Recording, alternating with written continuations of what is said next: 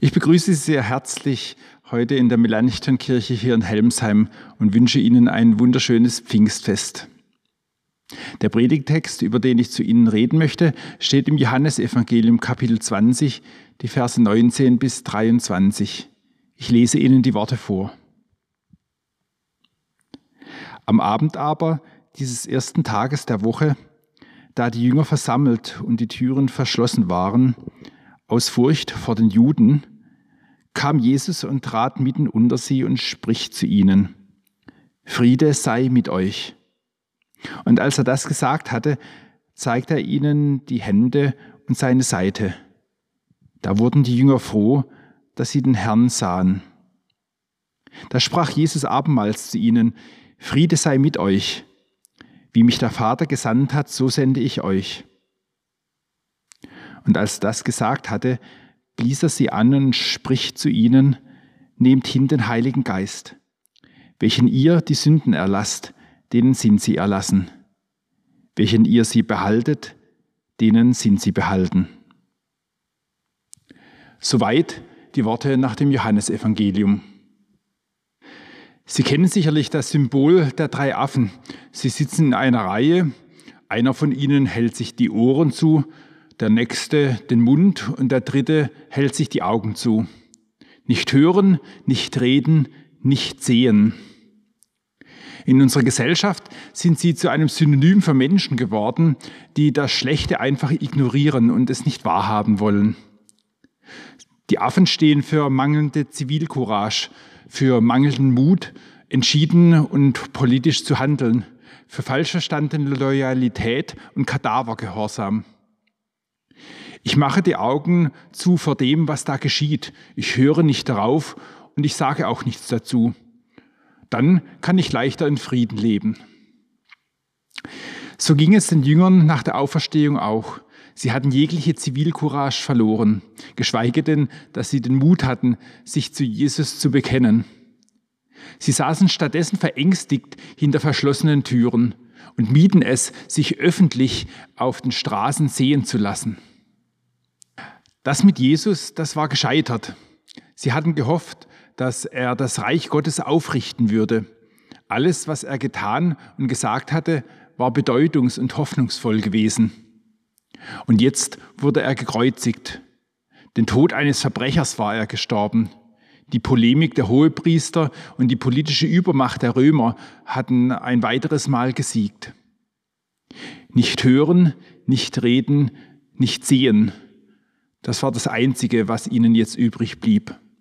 Und hoffen, hoffen, dass die Menschen irgendwann vergessen würden, dass auch sie zu Jesus gehört hatten und ihm nachgefolgt waren. Nach dem Johannesevangelium war es dann der Sonntagabend, dem ersten Tag der Woche nach der Kreuzigung, also der Tag der Auferstehung Jesu. Die Jünger saßen verängstigt und hinter verschlossenen Türen. Da erschien ihnen Jesus und Jesus ließ sie sehen, hören und beauftragte sie zum Reden. Er öffnete ihnen die Augen, die Ohren und den Mund. Seht, sagte er, das sind die Nägelmale an meinen Händen. Und seht, das ist die Wunde an meiner Seite, in welcher der Soldat seine Lanze gestoßen hatte. Und die Jünger konnten sehen. Später wird uns davon berichtet, wie der Zweifler Thomas sogar seine Finger in die Wunden legen durfte, um sie zu fühlen. Hört, sagt Jesus, das sind meine Worte an euch, wie mich mein Vater gesandt hat, so sende ich euch. Ihr seid Gesandte Gottes. Und die Jünger begannen zu hören. Nicht so wie zuvor, indem sie das Entscheidende überhörten, sondern sie hörten auf die Wahrheit Gottes. Redet, sagte Jesus ihnen, geht hin und verkündet den Menschen das Evangelium, und er gab ihnen Vollmacht dazu. Wem ihr die Sünden vergebt, dem sind sie vergeben. Wem ihr sie behaltet, denen sind sie behalten. Das ist ein göttlicher Auftrag. Von nun an reden sie im Namen Gottes, wenn sie Jesu Auftrag ausführen. Denn Sünden vergeben, das kann allein Gott. Jesus macht die Jünger sehend, hörend und er macht sie redend. Die Jünger, die sich bisher wie Affen verkrochen hatten, wurden zum mutigen Handeln aufgefordert. Schaut nicht mehr weg, wo Unrecht geschieht, sondern zeigt mit dem Finger darauf und setzt euch für Gerechtigkeit ein.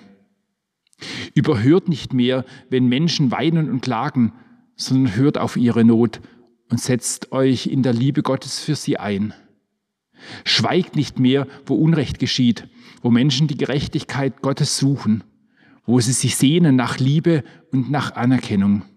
Nein, sondern verkündigt ihnen Gottes Liebe, Gottes neue Gerechtigkeit, die in Jesus Christus gilt.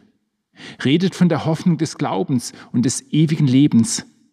Seid eben nicht wie die Affen, sondern seht, hört und redet. Die drei Affen kommen eigentlich aus einer japanischen Tradition. Es ist die Tradition des großen Gelehrten Konfuzius.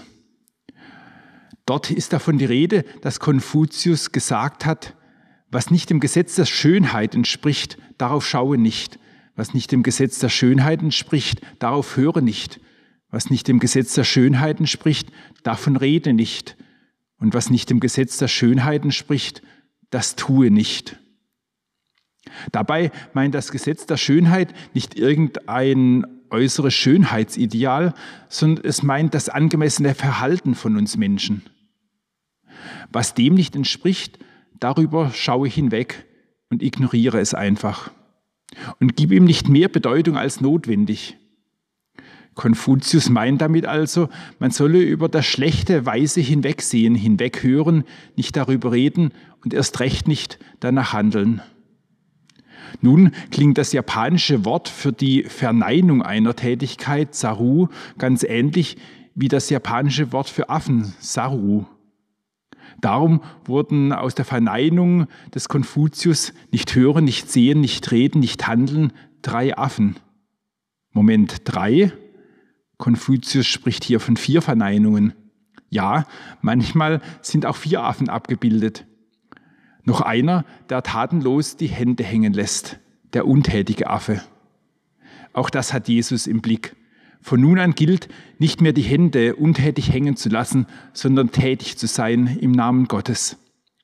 Die Jünger bekommen einen Auftrag an der Welt, das Evangelium zu verkündigen und tätige Nächstenliebe zu leben. Ein Auftrag, der bis heute für die Gemeinde Bestand hat. Doch ohne innere Kraft geht das natürlich nicht. Und darum wurde der Text aus dem Johannesevangelium zu einem Text des Pfingstfestes. Jesus blies die Jünger an, so heißt es im Text, und sagte, nehmt hin den Heiligen Geist. Er ist Gottes Gegenwart in den Gläubigen in der Gemeinde. Er ist Inspiration, Weisheit, Triebfeder und die Kraft aller Glaubenden. Durch sein Wirken werden wir durch Gott bevollmächtigt. Durch ihn können wir die Augen für die Realität dieser Welt öffnen, die Wahrheit, auch die unangenehme hören wir können durch ihn mutig reden und die Sache beim Namen nennen und vor allem entschieden handeln und für die Sache Gottes eintreten. Ich wünsche Ihnen ein gesegnetes Pfingstfest. Ihr Pfarrer Jörg Muhm.